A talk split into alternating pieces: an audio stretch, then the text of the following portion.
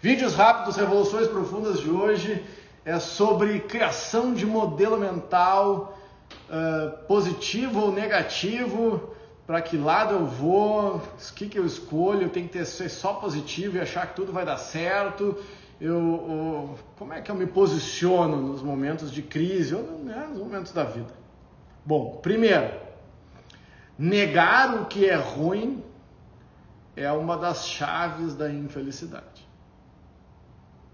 Tá? Então, muitas vezes, na maioria das vezes, as pessoas que uh, se consideram ou que se, se, se oferem muito positivas são as que entram em depressão mais rápido, ou as que desistem mais rápido, são as que morrem antes. É, o otimista demasiado atravessa a rua sem olhar para os lados. Pausa dramática para você pensar sobre o assunto. Então, é um erro muito grave, na minha humilde opinião, nós só vermos o lado bom. Porque o que, que a gente tem mania? Ah, tem gente que vê só, ah, tem o copo pela metade, tem gente que vê o copo meio cheio, tem gente que vê o copo meio vazio. O copo está cheio, gente. Metade tem ar e metade tem água. O copo está sempre cheio. A questão é que está cheio do quê? Está cheio do que esse copo? Então, não é uma questão de cheio ou de vazio. A diferença entre o pessimista, o otimista e o sábio é que o, o pessimista acha que tudo vai dar errado. O otimista acha que o resultado vai ser sempre bom. E o sábio sabe que o resultado vai ser diferente. Porque bom ou ruim é uma questão de tempo de contingência, de momento histórico, de aprendizado. Então, bora desconstruir um pouco essa coisa de bom, de positivo.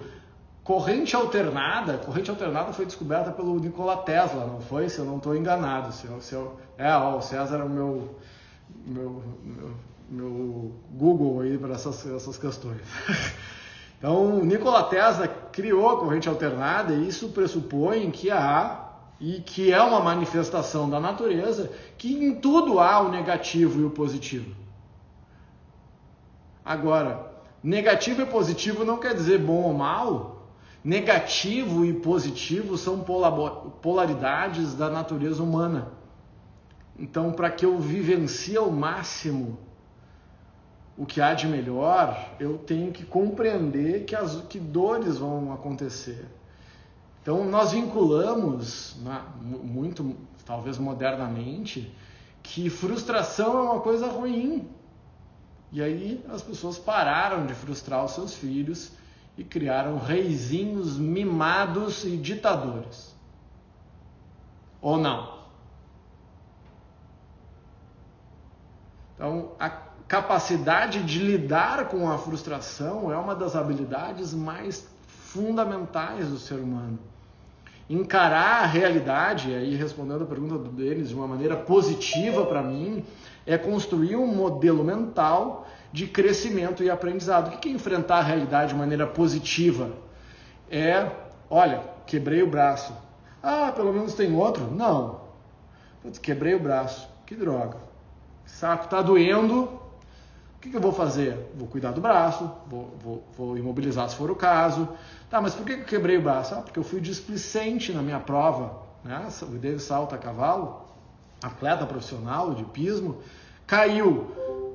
Enfrentar de, de, de maneira positiva é olhar para trás, avaliar os equívocos e aprender com eles. Isso é, isso é mindset de prosperidade, isso é mindset produtivo, isso é crescimento. Não é, ai, que olha, não, mas tem que ver o lado bom.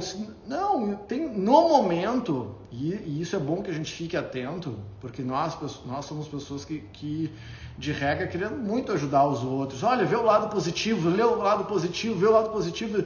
Tem vezes que você não quer ver o lado positivo, eu tô com dor, não dá para ouvir a minha dor. Para de tentar resolver a minha dor, para de tentar mostrar o lado bom, aceita a minha dor para eu poder resolver. Quantas vezes nós não fazemos mal para as pessoas porque a gente não ouve E aí, eu estudando competência emocional, eu entendi que isso é neurológico. Porque para quem gosta, imagina, quem não sofre vendo alguém, alguém que ama sofrer? Todo mundo, né? Então, quando alguém está passando por uma dor, é muito, é muito humano que nós queremos, que nós queremos fazer que a dor do outro pare. Só que para quem sofre de dor empática muito forte, como eu, me dei conta que muitas vezes eu estava querendo fazer com que a dor do outro parasse, não por causa do outro, mas por minha causa, por egoísmo, porque estava doendo em mim. Então eu preciso fazer. Olha, se eu fizer a dor do outro cessar, eu cesso a minha dor.